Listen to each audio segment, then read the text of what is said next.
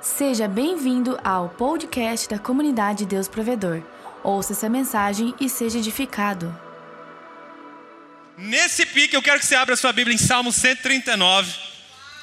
Salmo 139. Se você não tem Bíblia, está aqui na frente. Vamos, vamos ganhar tempo. Versículo 15: Os meus ossos não te foram encobertos, quando no oculto fui feito e entretecido nas profundezas da terra. Os teus olhos viram meu corpo ainda informe, e no teu livro todas essas coisas foram escritas. Algumas versões diz: todos os meus dias foram escritos, porque é justamente esse contexto de Davi, aos quais em continuação foram formadas, quando nem ainda uma delas havia. Esse é um texto clássico no que diz respeito à identidade do Filho de Deus. E essa noite eu vou falar sobre identidade. Mas vai ser, nós vamos nos aprofundar de fato no assunto identidade. Eu sei que algumas pessoas já ouviram várias mensagens sobre identidade. Algumas pessoas já tiveram a revelação de que é filho de Deus, de que é filha de Deus. Esse, digamos que seja assim o contexto básico não estou menosprezando o contexto, mas digamos que ele seja assim o pilar, a base daquilo que nós queremos construir. Você acredita que é filho de Deus e filha de Deus? Amém, amém. Ok, agora vamos nos aprofundar. Que tipo de filho você é? Como você é conhecida por Deus? Como você é conhecida na eternidade? Porque diz a Bíblia que ele viu os seus dias quando o seu corpo ainda estava sendo entretecido, quando ele estava sendo construído, quando a genética sua estava sendo desenvolvida no útero da sua mãe, ele já tinha visto e escrito todos os seus dias. Aleluia. Isso de fato é muito profundo. Mas eu não quero apenas contextualizar a palavra de Davi, eu quero trazer hoje uma aplicação. Nós vamos para o plano prático da coisa como você de fato se enxerga em Cristo Jesus. A partir do momento que você recebeu o amor de Deus, a partir do momento que você aceitou o Senhor como seu Salvador, vive pela graça e vive pelo amor. Como você se enxerga em Jesus. Entende quando nós falamos quem você é em Cristo Jesus? É a partir do amor de Jesus na sua vida quem você é. Porque ele redige, ele reedita a nossa identidade. E a identidade que foi traçada por Deus desde a eternidade, ela começa a ser prática, existencial, aplicável a partir do momento que você recebe Jesus. Ei, o nosso Pai, o Criador dos céus e da terra, Ele é o responsável por lançar a identidade e o destino profético dos homens. Deus Pai, quando Ele criou Adão, ele criou o homem do pó da terra, diz a Bíblia, e ele chamou o homem de Adão. Ele chamou o ser criado de Adão. E Adão significa homem. E em outras versões no hebraico é feito da terra. Homem. Ou seja, na, na primeira criatura humana que Deus fez, ele colocou o nome de Adão já dando um significado e uma identidade. Adão, você é homem. E você carrega com você, no seu DNA, na sua identidade, a liderança, o governo, a responsabilidade está nas suas mãos. Por isso, se você for estudar Gênesis, você vai ver que uma das primeiras coisas que Deus disse para Adão é: governe. Eu te chamei para governar, eu te chamei para liderar, para dar nome aos animais, para cultivar a terra que eu tenho te dado. É incrível isso, eu, eu, eu preciso caminhar, eu preciso caminhar para a gente ganhar tempo e nos aprofundarmos de fato na identidade.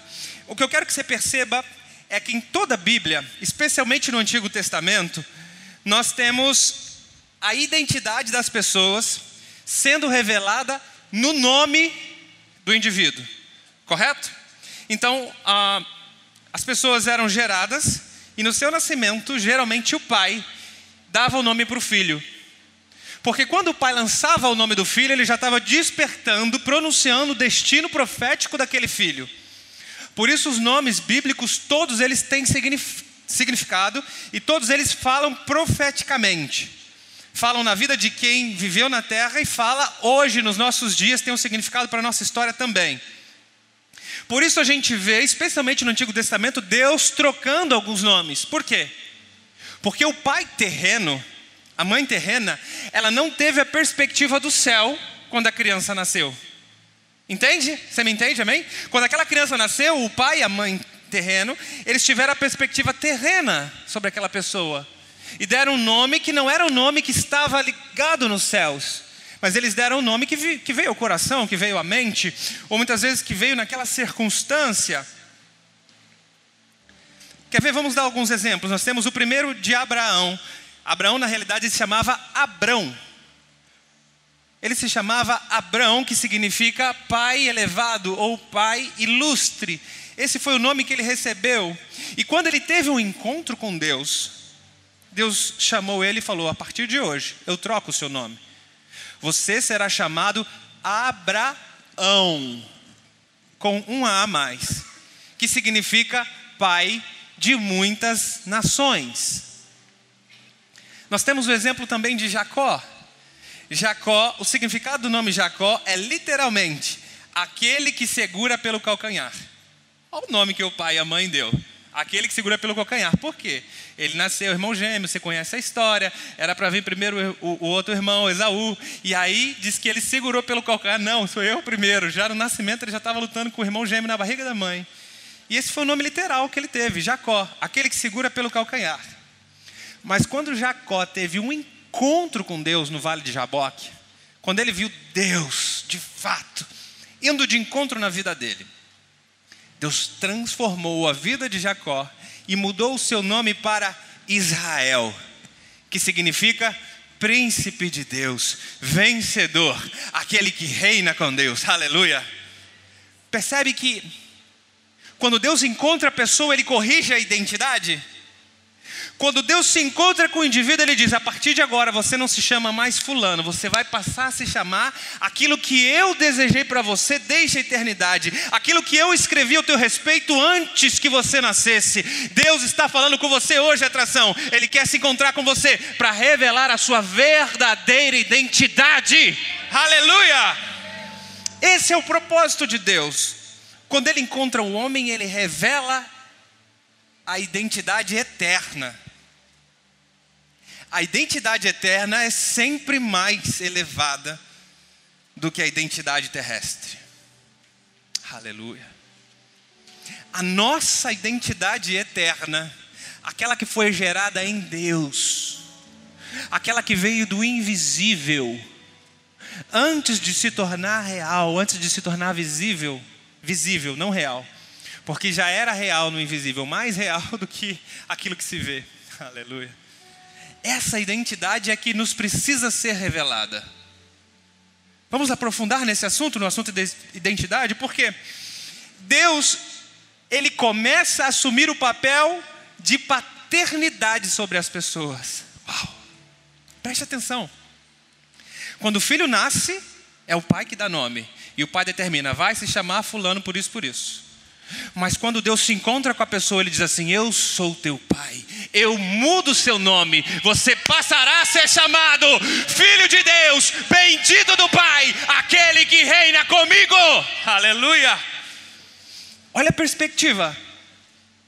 Deus se encontra com você e Ele assume um papel de pai. Por isso que Ele muda o nome. No Antigo Testamento nós vemos que as pessoas não chamavam Deus de Pai, correto? Você já sabe disso. Jesus veio e ele mudou essa prática, mudou a aliança, nos revelando o Abba. Mas no Antigo Testamento as pessoas não chamavam de Pai. Mas quem tinha o um encontro com Deus no Antigo Testamento entendia que quando o Pai encontrava é porque ele mudava o nome. As pessoas entendiam, falavam: Uau, se você está mudando meu nome, o nome que foi dado pelo meu Pai terrestre quer dizer que você está assumindo uma posição eterna de Pai. De Pai. E quando Deus muda o nome de uma pessoa, Ele lança o seu destino profético. Nós vemos isso no Novo Testamento, quando Deus mudou o nome de Pedro. A gente conhece o nome de Pedro muito bem, mas ele não se chamava Pedro, ele se chamava Simão. Simão significa inconstante. significa aquele que ouve, percebe? E se você for olhar a história de Pedro, ele era de fato muito inconstante. Ele era um grande líder, mas ele era extremamente inconstante, porque o nome determinava o destino profético da pessoa. E chegou um determinado momento no ministério de Jesus, que Jesus chamou ele e falou: Você não se chamará mais Simão, você vai se chamar Pedro, que Pedro significa rochedo, pedra, firmeza. E foi justamente no momento que Pedro teve uma revelação sobre quem Jesus era. Naquele momento disse assim: a partir de hoje você será chamado Pedro, porque Pedro teve um encontro de fato com quem era Jesus, e baseado na revelação que Pedro teve sobre Jesus, ele disse: sobre essa pedra, que pedra? A pedra da revelação, a pedra dos sete horas de Êxodo, a pedra, sobre a pedra da revelação de quem é Cristo Jesus, eu edificarei a minha igreja. Aleluia! São coisas muito profundas. Você pode mastigar melhor depois. Mas eu preciso te deixar mais um exemplo, que é o de Saulo, no Novo Testamento, quando ele teve um encontro com Deus no caminho para Damasco. Deus alterou o nome dele. Saulo, que significa o grande. Saulo significa aquele que foi muito desejado. Então percebe que Saulo era um erudito, Saulo era um homem da alta cúpula dos religiosos, e quando ele teve um encontro com Deus, Deus disse assim para ele: Ei, você vai passar a se chamar Paulo.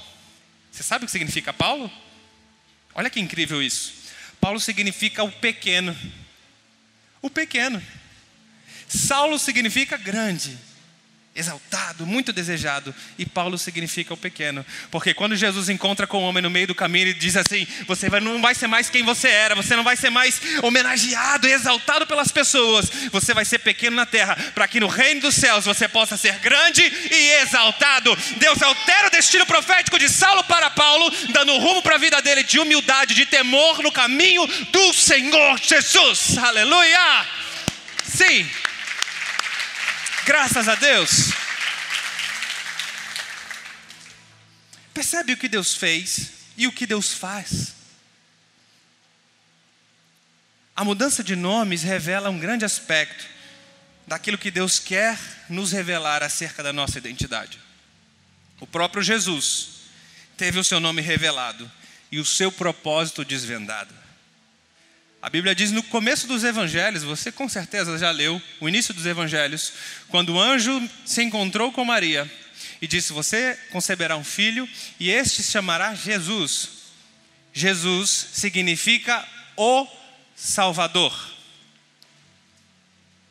Identidade é algo tão relevante, tão relevante na Bíblia, que Deus revela o propósito da pessoa no nome. Para para pensar comigo. A gente precisa ficar dando, traduzindo o significado dos nomes. Mas para quem vivia na época, ele já sabia o significado do nome. Consegue pensar nisso? Então, quando as pessoas chamavam Jesus, elas estavam chamando o Salvador. Entende? O Salvador, vem me socorrer. Para para pensar, quantas vezes as pessoas chamam o teu nome num dia? Num dia, quantas vezes você tem o seu nome chamado? Hein? Sei lá, cinco, dez, uma coisa que eu nunca contei na vida, né? Quantas vezes já me chamaram? depois que meus filhos nasceram, eu tenho sido bastante chamado, viu? Nunca fui tão chamado na minha vida, né, Tayane? Os nossos filhos ficam o dia inteiro, né? Papai, papai, mamãe, mamãe, mamãe, mamãe. Enquanto estão ali com a gente, estão chamando, estão chamando. Mas percebe que, que se você tivesse, de fato, um significado do seu nome patente, real, e você fosse chamado por esse significado, você entende que isso daria mais perspectiva sobre quem você é? Você imaginou sendo chamado cinco, dez vezes por dia, ô oh, Salvador, ô, oh, aquele que salva, ô, oh, vem cá por favor. A pessoa ela tinha sempre o significado, para ela era, era algo automático. Por isso o nome ele é, ele é tão precioso que ele revela o destino e a identidade de cada indivíduo. Isso mostra a importância do assunto identidade para Deus.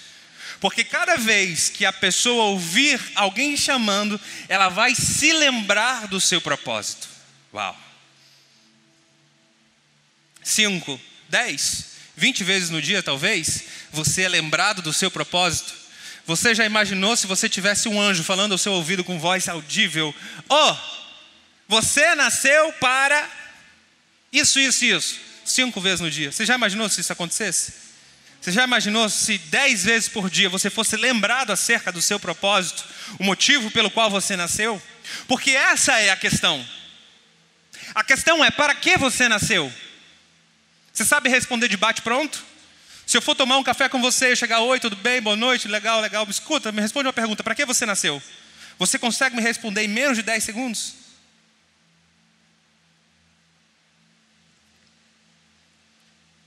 Eu sei que a maioria das pessoas aqui não conseguiam. Mas a partir de hoje, Deus vai revelar o seu futuro profético. Amém? Amém?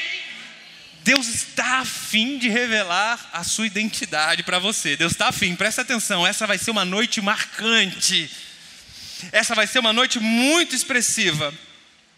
A partir da sua identidade, você tem uma missão, um propósito, um chamado.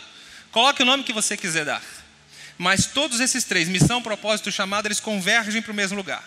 Todos os seus projetos e objetivos passam a ter um norte.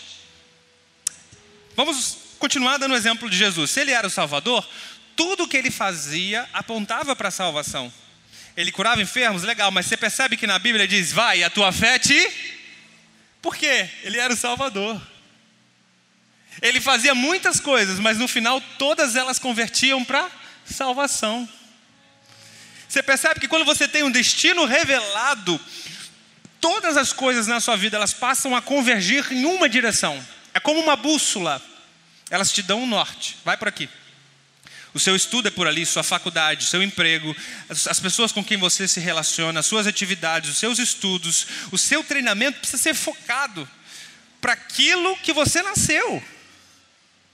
Tudo na sua vida tem que rumar para aquela direção, tem que fazer sentido, porque quando de fato a identidade nos é revelada, a nossa vida passa a fazer sentido, aleluia.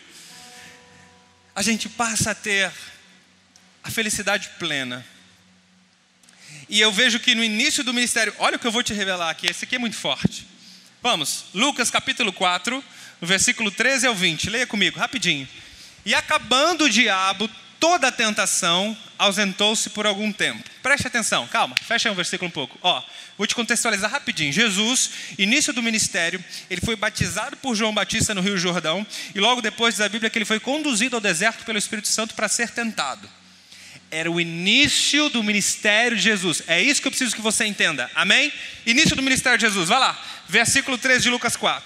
Versículo 14. Então, pelo poder do Espírito, voltou Jesus para a Galiléia e sua fama correu por todas as terras em derredor. E ensinava nas ruas, nas sinagogas, e por todos era louvado. E chegando a Nazaré, onde fora criado, entrou no dia de sábado, quando era de costume na sinagoga, levantou-se para ler. Presta atenção agora e foi-lhe dado o livro do profeta Isaías. E quando abriu o livro, ele achou o lugar em que estava escrito. Ele achou o lugar, quer dizer, ele começou a procurar, e ele achou o lugar onde estava escrito: O Espírito do Senhor está sobre mim porque me ungiu para evangelizar os pobres, enviou-me para curar os contritos de coração, a proclamar liberdade aos cativos e a restauração de vista aos cegos, e pôr em liberdade os espíritos oprimidos, a anunciar o ano aceitável do Senhor. E fechando o livro, tornando-o a dar ao ministro, assentou-se. E os olhos de todos na sinagoga estavam fitos, atentos nele. O que eu vou te falar é muito profundo. Jesus ele só começou o seu ministério depois de haver uma afirmação da sua identidade. Nós sabemos que ele foi tentado pelo diabo no deserto e ali ele foi provocado na sua identidade. O diabo ficou: se tu és o filho, se tu és o filho. Mas agora vamos nos aprofundar. Ele já sabia que era filho de Deus, amém. É mais ou menos como você está hoje à noite. Você já sabe que é filho amado de Deus, amém. Mas é só isso? Você, moça, você já sabe que você é filhinha amada, desejada por Deus, amém? Mas isso é suficiente para você? Será que apenas ser filha amada te dá rumo para a vida, para todas as decisões que você precisa tomar? Eu, particularmente, não considero que apenas ser filho amado vai me dar rumo em todas as decisões que eu preciso tomar. Não é a minha identidade na sua abrangência. Não é a minha missão e o meu propósito, claro, ser filho amado. Ser filho é resultado do que Cristo fez por mim na cruz e não meu propósito de vida. Entende? Amém? Então Jesus ele só começou de fato o ministério depois que ele teve a afirmação total da sua identidade. Total. Você não é apenas filho amado, mas tem muita coisa aqui. Vamos ver nos slides. Olha, a missão de Jesus que foi revelada pelo profeta Isaías antes dele nascer, qual era? Primeiro, o Espírito do Senhor está sobre mim. Olha a afirmação. Eu sou empoderado pelo Espírito do Senhor. Quem tinha o Espírito do Senhor naquela época eram raras pessoas, eram pouquíssimas pessoas. Por quê? O Senhor me ungiu para evangelizar os pobres. Olha que lindo. Jesus sabia que o chamado ministerial dele era evangelismo. ele sabia que ele foi chamado como evangelista. Deus me chamou, ele me ungiu para quê? Para evangelizar. Olha a identidade sendo revelada, olha que incrível isso. Depois, ele me enviou para curar os quebrantados de coração. Jesus já estava começando a definir um público-alvo. Sabe aquele negócio quando você está fazendo assim, uh, você está pensando naquilo que você vai aplicar, em quem que você vai alcançar? Jesus já estava sabendo. Quem que eu vou alcançar? São os fariseus? São os saduceus? Não. Aqueles que têm um coração duro. O meu ministério é para os quebrantados de coração. Olha a clareza. Olha a clareza de identidade. Depois, quarto, pregar liberdade aos cativos e restauração da vista aos cegos. É óbvio que não estava no sentido literal. É óbvio que Jesus estava falando do espírito. As pessoas que se sentiam cegas, elas queriam a verdade, elas queriam chegar no caminho, mas elas não conseguiam porque não tinham visão adequada. As pessoas que eram oprimidas pelo diabo se sentiam amarradas, presas. Era esse o público-alvo de Jesus, entende? Jesus estava dizendo assim: o meu ministério é para estes, os cativos, os cegos de espírito, e pôr em liberdade os oprimidos. Jesus não tinha que apenas pregar. Gente, é muito intenso isso, preste atenção. Não era apenas pregar, mas era pôr em liberdade. Era uma, era uma ação palpável, era algo prático, aplicável. Você não é chamado apenas para falar, apenas para pregar, precisa ter alguma coisa prática, precisa ter alguma coisa que seja mensurável. Ok? Quantas pessoas de fato foram libertas? Quantas pessoas de fato, vamos falar sobre algo prático, aplicável? E por último, Jesus foi chamado para anunciar o ano aceitável do Senhor, aleluia. Eu tenho uma mensagem que um dia Deus vai me permitir trazer só sobre esse tópico. Jesus foi chamado para anunciar o ano aceitável do Senhor, porque o ano aceitável do Senhor é, a, é o ano que nós vivemos, é a nova aliança, é a era da graça. Jesus foi anunciado, ele foi ungido para anunciar que chegou uma nova era, não de lei, não de, de, do merecimento, mas por aquilo que ele fez na cruz. Chegou um tempo de graça, que é o favor que você não merece, e aquilo que ele já fez por você. Aleluia! Jesus ele foi ungido para isso, para anunciar que chegou um ano aceitável, em que você é recebido por Deus, em que você é agraciado por Ele. Gente, é muito intenso isso. Só a partir da revelação clara, eu estou falando de uma revelação clara, de coisas práticas, para o dia a dia de Jesus, só a partir dessa revelação ele começou o seu ministério. Tem muita gente nos dias de hoje querendo entrar para ministério sem ter a sua identidade revelada. Tem muita gente querendo fazer coisas para Deus sem saber quem é em Deus. Tem muita gente preocupada em aplicar, em arregaçar as mangas. Eu vou, eu vou fazer, eu vou. Mas quem eu sou? Você não sabe ainda para que nasceu. Você não sabe ainda quem é em Deus. Você não tem uma direção clara, palpável, aplicável no seu dia a dia. Os valores são invertidos quando de fato eu tenho que me preocupar em primeiro saber quem eu sou. Porque quando Deus revelar a minha identidade em Cristo Jesus, todas as coisas que Ele tem para eu fazer vão fluir como um rio de águas vivas, naturalmente, não vai ser pesado, não vai ser desgastante, não vai ser algo que me deixa chateado, mas vai ser algo movido pela graça, pelo amor redentivo do Senhor, aleluia. Por isso o assunto identidade é um dos mais é um dos mais sérios. É um assunto da qual eu tenho mais, talvez, eu tenho um grande temor, porque é um dos assuntos mais sérios da Bíblia. Falar sobre a identidade do indivíduo determina todo o seu projeto, todas as suas decisões, todas as suas ações futuras. Você não precisa levantar a mão, mas eu vou perguntar: quantos de vocês têm a sua identidade assim, em tópicos, revelada pelos céus? O senso de sentido na sua vida só vai passar a ser real e você só vai passar a viver uma felicidade plena quando você souber verdadeiramente quem é em Deus Pai. Enquanto você não souber quem é, você vai viver rumando para todo lado. Um ano você quer fazer uma coisa, no outro ano você quer fazer outra coisa, um mês você tem um plano, no mês seguinte mudou o plano, é totalmente diferente. Pessoas estão desnorteadas e a sensação do tempo parece que está correndo acelerado porque você não consegue de fato administrar os seus dias, porque você nem sabe quem você é. Você nem sabe para que você nasceu. Ah, pastor, você não conhece a minha história. Eu sou fruto de um abuso. Deixa eu te falar, Deus já conhecia o seu abusador antes de você nascer. Deus sabia a sua história, já tinha visto os seus dias. Você não é um acidente. É óbvio que numa sociedade, no meio de tantas pessoas, nós temos pessoas aqui que nasceram fruto de um abuso, que não foram desejadas, que nasceram por acidente porque de repente furou a camisinha, ou sei lá, a pílula falhou. Hum, que te importa? Quando Deus revelar a sua identidade, vai ser algo tão profundo que Ele vai curar a sua mágoa. Isso nunca mais vai, sentir, vai fazer com que você sinta dor. Nunca mais essa ferida vai estar aberta e você vai olhar para ela e chorar. Não, você vai dar, olhar para ela e dar risada. Você vai entender. Eu entendi que Deus me chamou desde a eternidade. Ele usou o jeito dele no dia que não era para ser. E eu estou aqui porque eu sou um milagre. Eu não sou vítima. Eu sou um milagre. Aleluia! uh!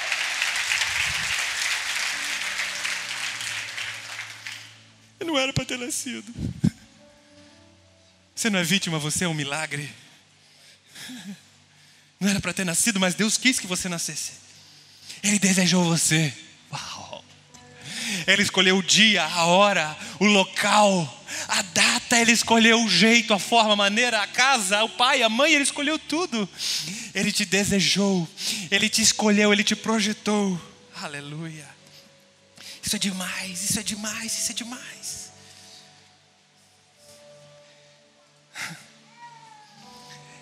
Quando eu tive a minha identidade revelada no Senhor, eu estava em crise. Deixa eu compartilhar, porque eu sinto no meu espírito que eu tenho que fazer isso aqui para algumas pessoas. Preste atenção. Eu já eu já estava envolvido com a Daiane, acho que eu não lembro se eu era, se nós éramos noivos ou se a gente já era casado naquela época. Eu realmente não lembro a data. Já éramos casados. Eu já estava envolvido com o ministério, pregando, louvando, fazendo as coisas que você vê aqui. E eu entrei em crise de identidade. Crise profunda que as coisas não faziam mais sentido para mim, eu não tinha um rumo, eu queria tudo ao mesmo tempo e não tinha foco. E isso começou a, a gerar em mim um problema de autoestima, isso começou a, gerar, a degradar a minha alma, e eu achar que eu era incompetente, porque eu queria fazer tudo e ao mesmo tempo não conseguia fazer nada bem feito. Crise de identidade.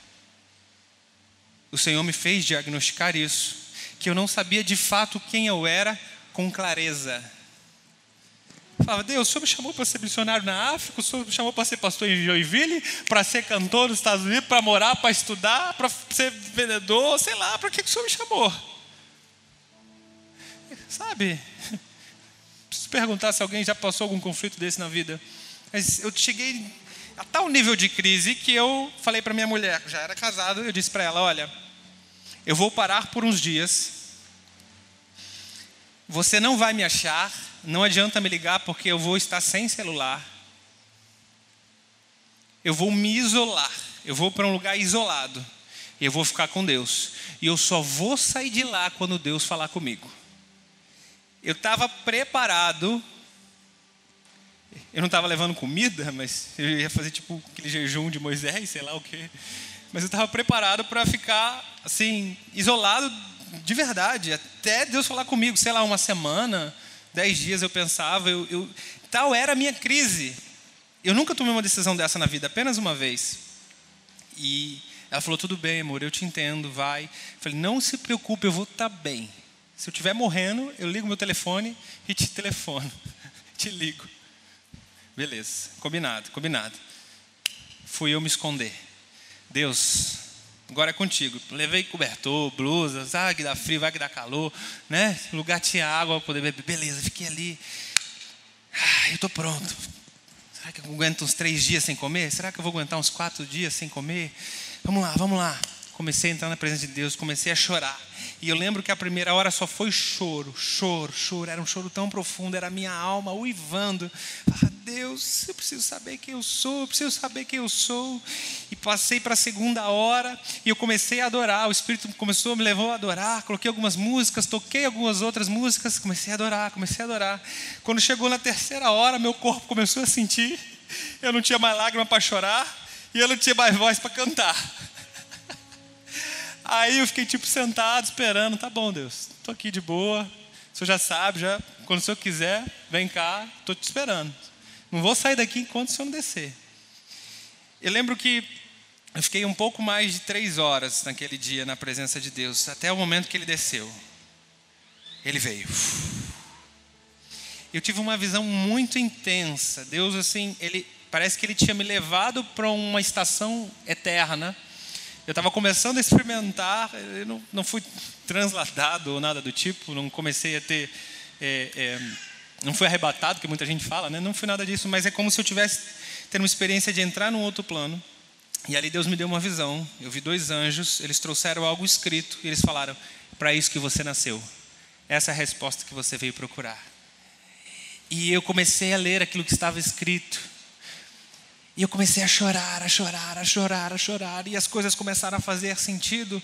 E Deus falou: Eu te trouxe para cá para fazer isso, isso e isso. Você nasceu para isso, você está aqui nesse tempo, e faça isso até o dia que eu te disser outra coisa. Enquanto eu não te disser outra coisa, você não vai se cansar de fazer isso, porque eu te dou graça, eu te dou ânimo, eu te dou motivação. Vai e faz o que você nasceu para fazer. Aleluia! Uh! Glória a Deus! Aplaude mais forte aí, porque eu não precisei ficar dez dias. Glória a Deus. Eu não precisei ficar dez dias. Glória a Deus. Eu falei, Deus, você foi tão bom. Aí eu cheguei no mesmo dia, assim, em casa, cada ela, ué, já? ah, eu falei, graças a Deus, já. Deus é tão bom, tão bom, que Ele me deixou sofrendo lá dez dias, sei lá, uma semana, quanto tempo eu ia ficar lá. E aí Ele me deu a graça de me revelar quem eu era naquele dia. E foi um dia muito intenso. Eu nunca, eu nunca me esqueço daquelas palavras. Eu nunca. Ficou realmente gravado no meu coração aquilo. Que essa experiência minha te leve, te inspire a você procurar a sua identidade em Deus. Eu tive uma segunda experiência na minha vida, que foi uma experiência pública da qual eu tive a oportunidade de renovar. Não era nada espiritual, eu não estava num ambiente sozinho, louvando nem adorando. Era uma sala com vários homens e mulheres que eu não conhecia. E eu tive aquele, naquele dia a oportunidade de renovar a minha identidade. E eu tinha que escrevê-la. E foi muito maravilhoso. É um dia que guardou na minha vida. Eu tenho até hoje os detalhes daquele dia na minha memória. Porque eu escrevi, o Espírito Santo me tomou naquele lugar, naquele ambiente que eu não conhecia as pessoas, que para mim era um ambiente assim, às vezes um pouco estranho, mas na hora é como se Deus de novo estivesse me levando sós com Ele. Eu comecei a escrever e Deus começou a reafirmar o meu propósito e me dar umas direções bem claras E eu escrevi. E todas as vezes que eu estou triste, que eu estou angustiado, que eu não sei direito o que fazer, eu olho para aquilo.